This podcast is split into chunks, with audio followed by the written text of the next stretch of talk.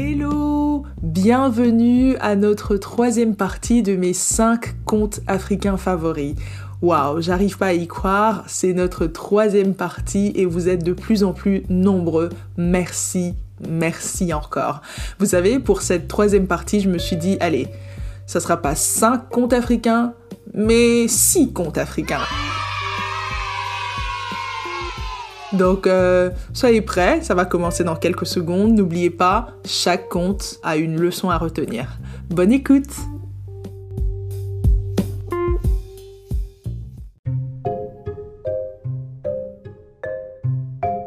Le chien et le chat. Autrefois, le chien et le chat étaient de très bons amis. Ils s'entendaient parfaitement et faisaient tout ensemble. Un jour, ils mirent des fonds en commun pour acheter de la viande toute fraîche. Le chien proposa alors à son ami chat d'aller nager un tout petit peu avant de manger la viande. Cette proposition fut acceptée et les deux amis se rendirent à la rivière. Le chien dit Je rentre le premier sous l'eau et tu compteras combien de temps je ferai. Alors le chien plongea. Il nagea jusqu'à l'autre rive et rentra dans leur repère manger une partie de la viande. Il revint et replongea sous l'eau sans que le chat ne vît quoi que ce soit. Le chien sortit alors la tête et dit J'ai trop duré Oui, répondit le félin. Le chien reprit le même scénario.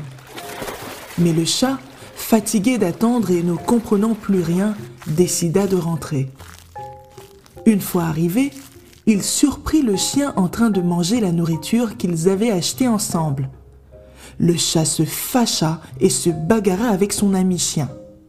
C'est depuis ce jour que chien et chat se détestent mutuellement.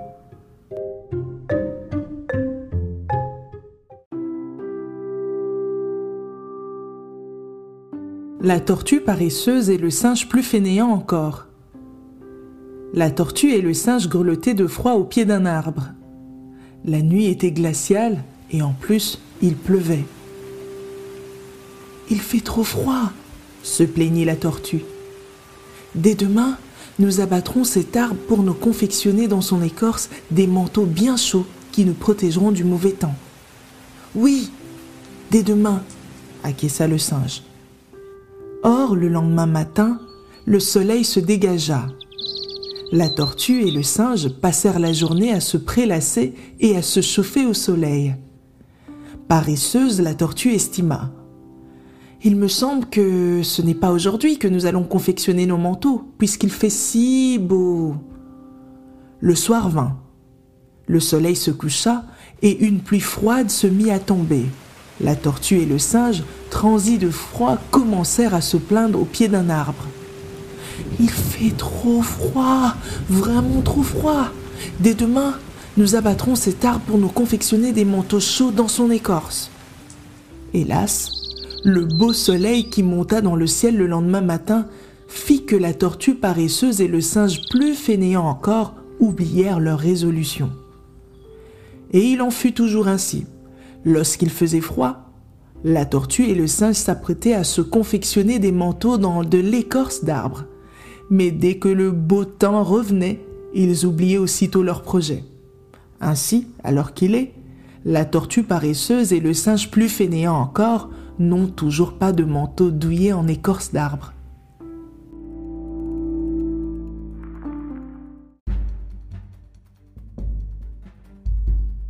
La chauve-souris. La chauve-souris est une espèce hybride. On ne sait pas dans quelle famille la classer. Avec sa tête, ses dents, on pourrait la classer chez les carnivores, les félins. Mais avec ses ailes, quand elle vole, on la verrait comme un oiseau qui picore. Un jour, la chauve-souris décède. On demande à ses parents de récupérer le corps pour procéder à l'inhumation. Les oiseaux arrivent et disent C'est vrai que nous volons ensemble avec la chauve-souris, mais c'est tout. Quand il est l'heure de partager les repas, de chasser, elle disparaît. Nous n'avons aucune vie communautaire avec elle.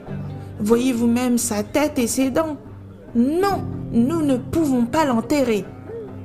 Les autres arrivent, chacals, lions, agoutis, etc. Tous donnent une réponse identique. C'est un sacrilège si nous acceptons d'inhumer la chauve-souris. Avec ses ailes, quand nous finissons de manger, elle nous abandonne. Elle vole à rejoindre les oiseaux. Elle ignore nos lois, nos traditions. Comment voulez-vous qu'on l'enterre? Toutes les espèces animales abandonnent la chauve-souris, qui pourrit sur la natte mortuaire où elle avait été exposée. Les chics en faisant un repas copieux. Dans la vie, il ne faut jamais suivre deux lièvres à la fois. Il faut savoir choisir ce que l'on veut.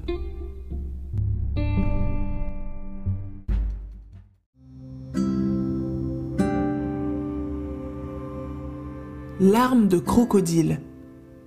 Il y a longtemps, très longtemps, peut-être même qu'il n'y avait pas encore d'hommes sur Terre. En Afrique vivait une famille de crocodiles au fond des eaux.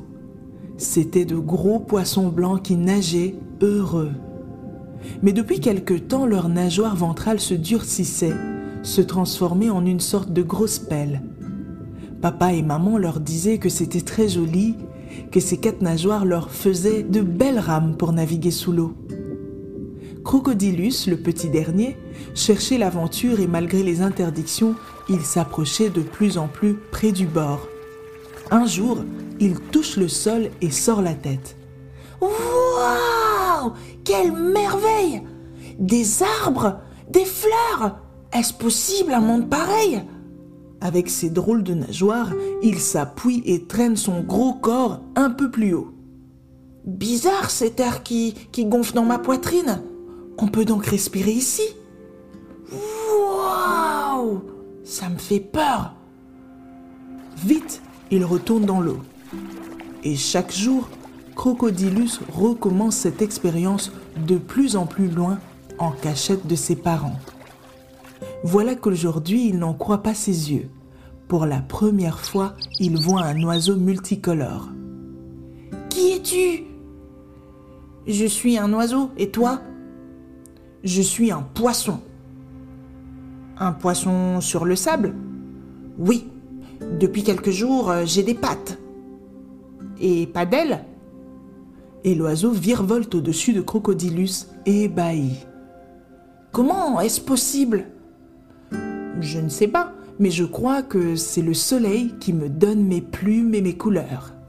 C'est pour le trouver que nous venons ici chaque année, car chez nous, c'est l'hiver, et maman dit que nous ne pourrions plus vivre sans le soleil. Crocodilus va vite raconter tout cela à ses frères, sœurs, cousins et cousines.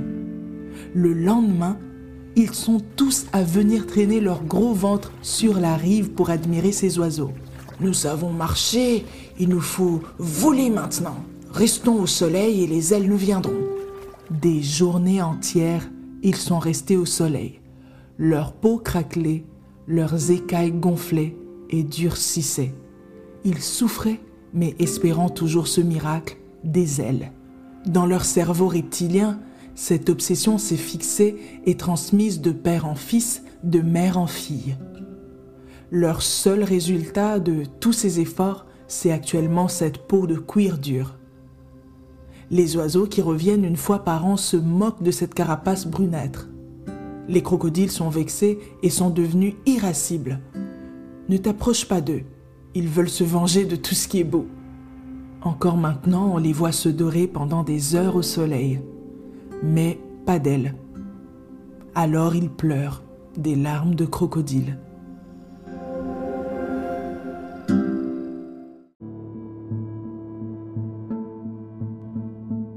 Maoura, la fille qui travaillait trop. En ce temps-là, le ciel vivait sur la terre. Ses fils, les nuages, tourbillonnait et roulait au ras du sol, s'accrochant aux branches d'acacia. Sa fille, la pluie, adorait arroser le monde du haut des grands palmiers, et son plus grand plaisir était de se mêler aux eaux joyeuses des fleuves. D'ailleurs, en bon voisin, le ciel et la terre se rendaient de menus services. Par exemple, quand la sécheresse sévissait, la terre s'adressait directement au ciel pour arroser ses champs et abreuver ses bêtes et le ciel, lui, envoyait sa fille la pluie. Mais un jour, la terre eut une fille, Maura. Aussi intelligente que belle et très attachée à sa mère, Maura n'avait qu'un défaut. Elle travaillait trop. Chaque soir, à la même heure, Maura sortait son grand mortier de la case maternelle et pilait, écrasait, broyait les grains de mil et les racines de manioc. Elle pilait, pilait inlassablement. Mais le pilon était long, si long que chaque fois qu'elle le soulevait, il venait cogner douloureusement le front du ciel. Oh, pardon, ciel s'excusait-elle. Veux-tu te pousser un peu? Je n'ai pas euh, assez de place pour mon pilon. Et le ciel, maugréant et se frottant la bosse qu'il avait au front, se haussait un peu.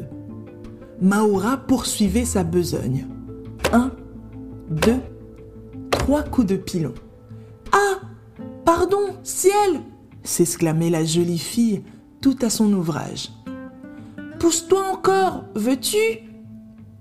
Et le ciel de se hausser encore, aussi furieux qu'embarrassé. Que faire, en effet, contre une fille qui travaille avec tant d'ardeur? Maura, quant à elle, pilait toujours. Et plus elle pilait, plus le pilon s'allongeait, s'allongeait et heurtait le ciel qui s'éloignait chaque soir un peu plus, emportant avec lui ses fils les nuages facétieux et sa fille la pluie, qui pleurait, qui pleurait. Tous les jours, la même scène se renouvelait. Il n'en pouvait vraiment plus, le ciel. Son front était tout bosselé et tuméfié par le pilon de Maoura. Un soir, il résolut d'en finir. Il venait de recevoir tant de coups qu'il se fâcha. Ah Tenez, je vous abandonne. Prenez-la donc, votre terre, et gardez-la pour vous. Là où je vais, foi de ciel, jamais pilon ne m'atteindra. Adieu.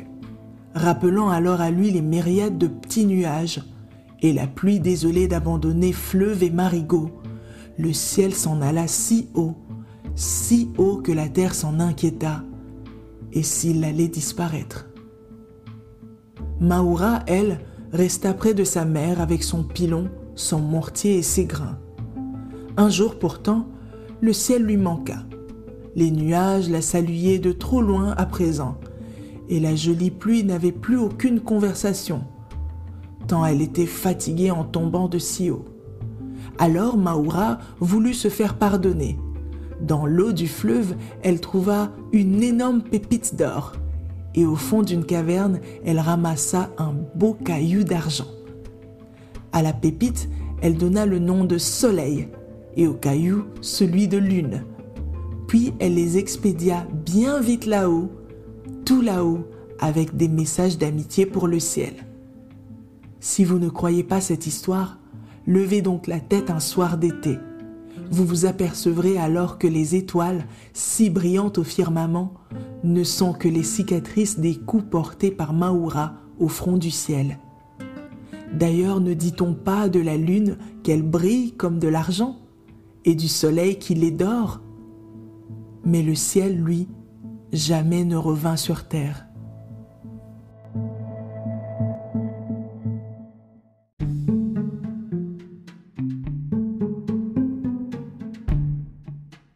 Le pari du singe et du lièvre. Tout le monde sait que le singe ne peut pas rester un moment sans se gratter le corps. Tout le monde sait aussi que le lièvre, curieux qu'il est comme un journaliste, ne peut pas rester un moment sans se retourner à gauche et à droite pour voir ce qui se passe aux alentours. Un matin, les deux compères se rencontrèrent dans la forêt sous un acacia. Le lièvre dit au singe Est-ce que tu sais ce que les gens disent de toi? Eh bien, ils disent que tu ne peux pas rester un seul instant sans te gratter le corps. Il y en a même qui disent que ta mère t'a enfanté dans une fourmilière et depuis les fourmis sont dans ta chair, ce qui explique ça. C'est faux, répond le singe. Moi, je peux rester une heure, deux heures, vingt-quatre heures sans me gratter le corps. Ils racontent n'importe quoi. Toi aussi, avec tes longues oreilles qui semblent défier le ciel. Est-ce que tu as entendu ce que les gens disent de toi? Ha ha ha Ils disent que tu ne peux pas rester un seul instant sans te retourner à gauche, à droite et regarder en bas et en haut. C'est archi faux dit le lièvre. Je peux rester une heure, deux heures, vingt-quatre heures même sans me retourner. Alors, faisons un pari pour vérifier ça, dit le singe. D'accord, répondit l'autre. Mettons-nous l'un en face de l'autre, dit le lièvre, pour voir euh, qui de nous deux restera plus longtemps. Toi sans te gratter, ou moi sans me retourner. Ils se mirent face à face et l'épreuve commença. Au bout d'une bonne heure de concentration, pendant laquelle aucun n'a ni bougé ni parlé, le lièvre dit Si on, se racontait des histoires pour meubler le temps D'accord, fit l'autre. Vas-y, commence. Le lièvre dit Tu sais, il y a longtemps, j'ai participé à une guerre. Si tu savais comment les balles fusaient, elles nous venaient de tous côtés, du côté droit, il se tourne vers le côté droit, du côté gauche, il se tourne vers le côté gauche. Le singe lui coupa alors la parole en disant mais ça, euh, ce n'est rien du tout. Moi, j'ai participé à une guerre bien plus meurtrière encore, où les balles nous tapaient sur la poitrine. Et il se gratte la poitrine. Les balles nous tapaient sur la cuisse gauche. Et il se gratte la cuisse gauche. Brusquement, le lièvre se mit à sauter en criant ⁇ J'ai gagné, j'ai gagné Tu t'es gratté !⁇ Et l'autre lui répondit ⁇ Mais toi, tu t'es retourné avant moi !⁇ Depuis ce jour, quand il y a un pari manqué, on dit que c'est le pari du lièvre et du singe.